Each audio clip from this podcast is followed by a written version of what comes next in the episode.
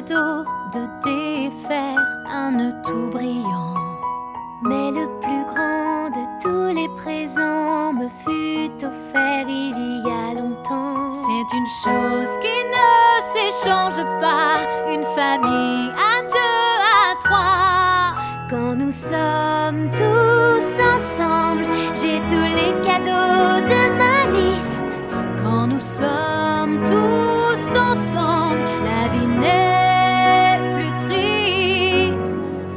quelques jours de Noël, c'est peut-être ce que tu ressens.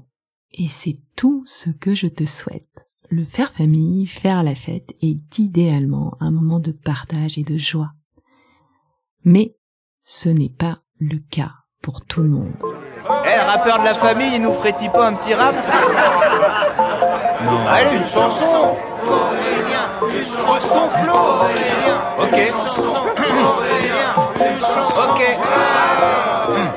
Puisqu'on est tous réunis ici pour chanter les démons de minuit, manger de la mousse de canard sur des blinis, danser sous les stroboscopes de Jiffy, j'ai préparé un petit speech parce que je dois vous avouer un petit détail de ma vie. Je déteste les fêtes de famille. Ça, c'est aussi une réalité. Alors, je t'avais annoncé un épisode sur les repas de famille. Je l'ai fait puisque tu m'écoutes aujourd'hui, mais je ne l'ai pas fait comme je voulais. Comme je voulais, ça veut dire bah, comme les précédents épisodes, et ça, ça représente au moins 10, 20, voire 30 heures de travail. Je n'ai pas voulu abandonner, bien sûr, je sais que tu m'en aurais pas voulu, mais il y a une chose qui est importante pour moi, je voulais respecter ma parole et le rythme que je m'étais fixé. Bon, ça c'est la première raison, mais la deuxième, c'est que je veux à tout prix incarner ma mission. Mon but, ce n'est pas de te raconter des choses, ma vie, et de créer juste pour le faire. Mon but, c'est de te donner des clés et de te faire passer à l'action. Et en fait, quand j'y réfléchis, Noël, c'est demain. Et donc pour réfléchir à ça, t'as besoin de clés maintenant. Alors j'ai fait au plus court. Parce que je suis convaincue que réfléchir, à quoi on ne réfléchit jamais, pas ou différemment, est une action en soi. Observer, écouter finement est une action. Écrire est une action. Enfin, je veux aussi que le podcast soit un lieu de co-construction et que ce soit parfaitement actionnable pour toi. Pour ça, bah, j'ai besoin de ton retour. Enfin, et dernier point, quand on observe, on n'est plus dans le subir pur. On n'est plus dans cette position de victime où on prend les coups. Alors, oui, on les prend les coups, certes, mais on est aussi ailleurs. On apprend. Je vais donc te proposer des pistes comme autant de fils à observer avant de les tirer et on en tirera la semaine prochaine. Nous ne déchiffrons pas de cartes pour exhumer un trésor et un X n'a jamais, jamais marqué son emplacement. La route est longue, mais l'aventure est au bout. Vous savez combien de temps je l'ai cherché? J'ai un trésor. Nous sommes tous confrontés à une énigme personnelle, un code secret à déchiffrer pour trouver notre alignement. Trop souvent, nous suivons des chemins tout tracés sans nous questionner. Moi aussi, j'ai longtemps parcouru mon propre labyrinthe avant de trouver mon code.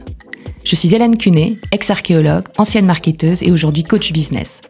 Avec la déchiffreuse, je te partage les clés pour naviguer sereinement dans cette quête unique en t'évitant impasses et solutions préfabriquées.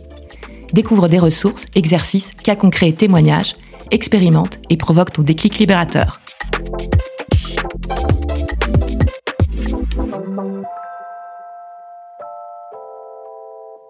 Prenons le temps de réfléchir quelques minutes ensemble. Écoute-moi, mais si tu as un cahier et de quoi noter, c'est top.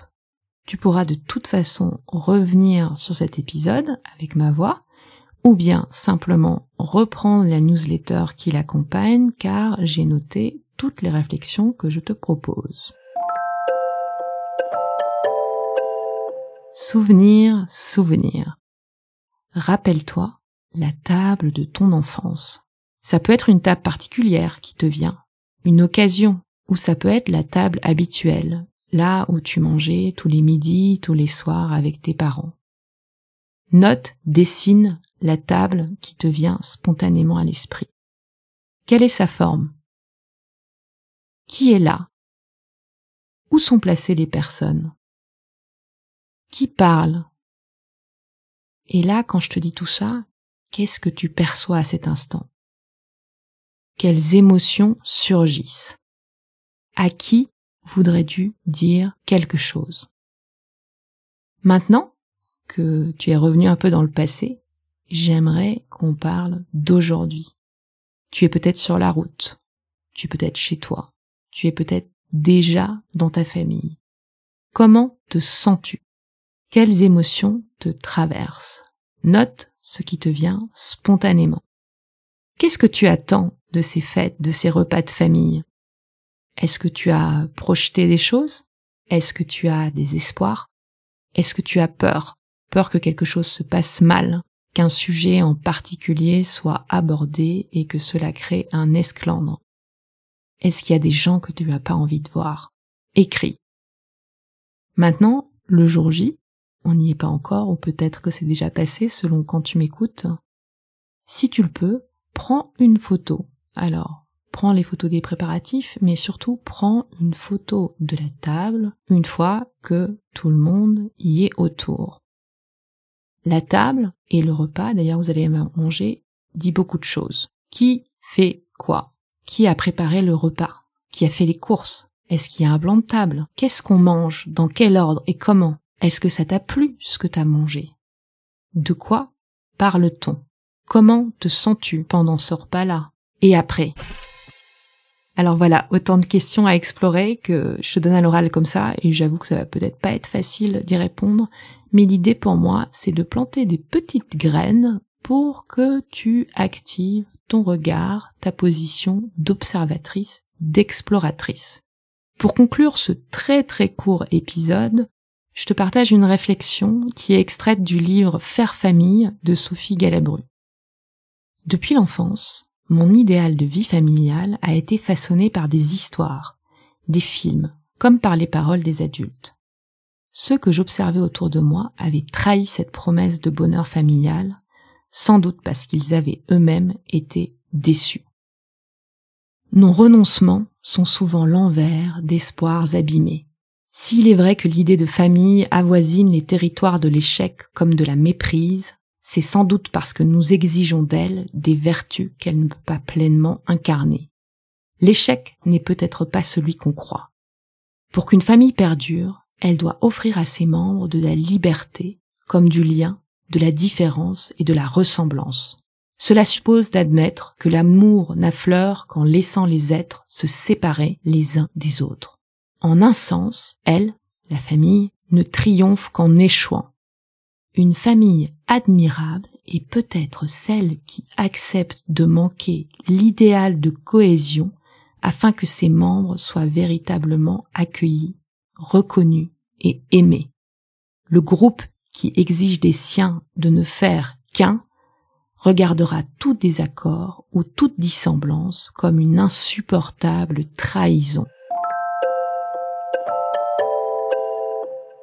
Observe laisse mariner et dis-moi ce qui ressort de tout cela. Je te retrouve la semaine prochaine pour un épisode en format habituel, mais encore plus calé sur tes besoins si tu me fais des retours.